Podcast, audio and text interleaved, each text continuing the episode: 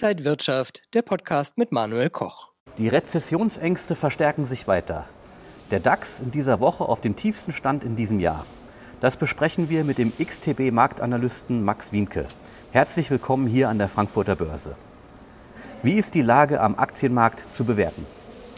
Die Angst vor einer äh, Rezession, einem möglichen Abschwung beherrscht ja schon seit längerem die Finanzmärkte. Es geht um die hohen Inflationsraten, das äh, sich verlangsamende Wachstum und auch die Befürchtung, dass die FED äh, an ihren Straffungsplänen festhält. Das hat das Sitzungsprotokoll gestern Abend auch noch mal bestätigt. Und technisch gesehen hat, äh, haben die US-Indizes jetzt mal den Rückgang unterbrochen. Das ist schon mal positiv. Aber der Abwärtstrend ist allgemein intakt geblieben und in den letzten fünf Wochen gab es insgesamt vier Verlustwochen. Ähm, Rezession ist sogar bereits im zweiten Quartal möglich. Also wir hatten ja negatives BIP-Wachstum in den USA im ersten Quartal und äh, die Daten, die Ende des Monats veröffentlicht werden, werden dann weiteres zeigen. Die Situation am Ölmarkt ist ebenfalls angespannt. War es das mit der Rallye? Eine Rezession würde bedeuten, dass die Nachfrage nach Öl zurückgeht und so etwas scheint aktuell auch eingepreist zu werden. Wir haben bei der Ölsorte WTI einen Rückgang erlebt unter die 100-Dollar-Marke.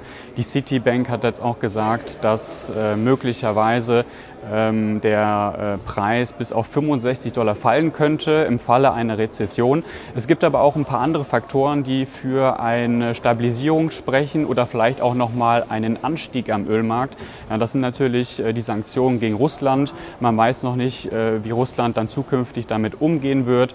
Und es gibt auch Bedenken hinsichtlich möglicher Produktionssteigerungen, insbesondere bei den Ländern im Nahen Osten. Trotz der unsicheren Zeiten fällt auch der Goldpreis. Woran liegt das?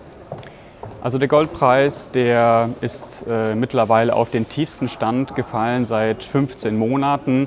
Und äh, dafür gibt es natürlich mehrere ähm, ja, Einflussfaktoren, die hier eine Rolle spielen. Also das ist einerseits in der jüngsten Vergangenheit der starke Dollar. Das heißt, Gold wird preislich gesehen einfach teurer, weil er eben in Dollar notiert. Es sind aber auch weiterhin die Anleiherenditen aus den USA. Die sind jetzt in jüngster Vergangenheit wieder gesunken, was natürlich positiv ist, bleiben aber auf hohem Niveau. Ja, wenn man sich mal die Korrelation anschaut zwischen dem Goldpreis und den Anleiherenditen, da gab es eine starke Abkopplung, insbesondere seit Beginn des Jahres. Und durch steigende Anleiherenditen oder durch ein hohes Renditeniveau ist natürlich äh, der äh, Goldmarkt insgesamt als Anlage weniger attraktiv geworden. Beim Euro-US-Dollar rückt die Parität immer näher. Warum ist der Euro so schwach? Das Euro-Dollar-Paar ist auf den tiefsten Stand seit zwei Jahrzehnten gefallen. Und ähm, ja, jetzt müssen wir ähm, schauen, wie es weitergeht. Die Parität rückt näher. Wichtige Unterstützungsmarken sind unterschritten worden in dieser Woche. Das ist einerseits die 104er Marke und dann sind das auch die Tiefs, die darunter liegen aus den Jahren 2016, 2017. Ähm, es ist so, dass die FED insgesamt deutlich aggressiver vorgeht mit äh, den geldpolitischen Maßnahmen als die EZB um die Inflation in den Griff zu bekommen. Es geht bei der EZB aber auch vor allem um die Fragmentierung der Anleihemärkte. Ähm, das verwässert natürlich diese porkische Rhetorik der EZB. Also es geht eben um diese Renditespreads, die Renditedifferenz. Ähm, da schaut man sich vor allem die äh, Spanne an zwischen den äh, Werten aus Deutschland und den südlichen Euro-Ländern.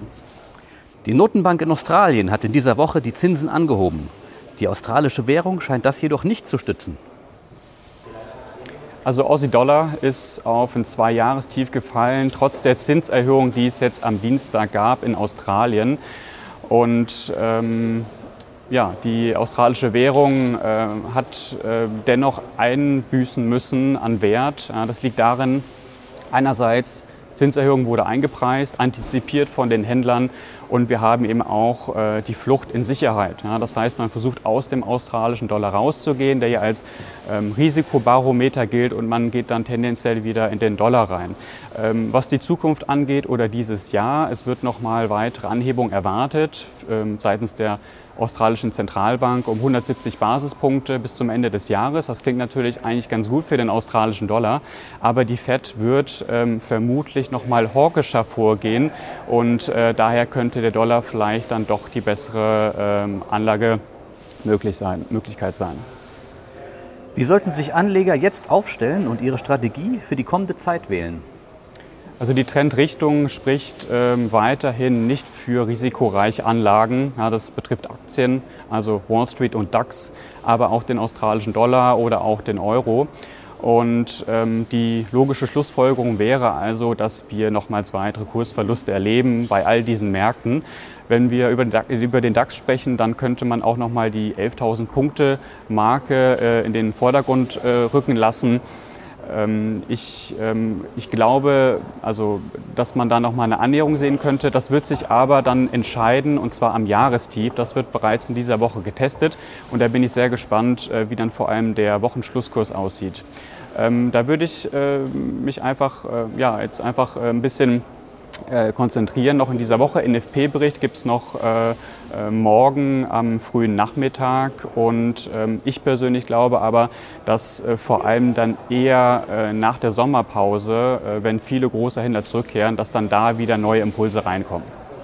Vielen Dank an den Marktanalysten Max Wienke vom Broker XTB hier an der Frankfurter Börse. Ihnen, liebe Zuschauer, danke fürs Interesse. Bis zum nächsten Mal. Und wenn euch diese Sendung gefallen hat, dann abonniert gerne den Podcast von Inside Wirtschaft und gebt uns ein Like.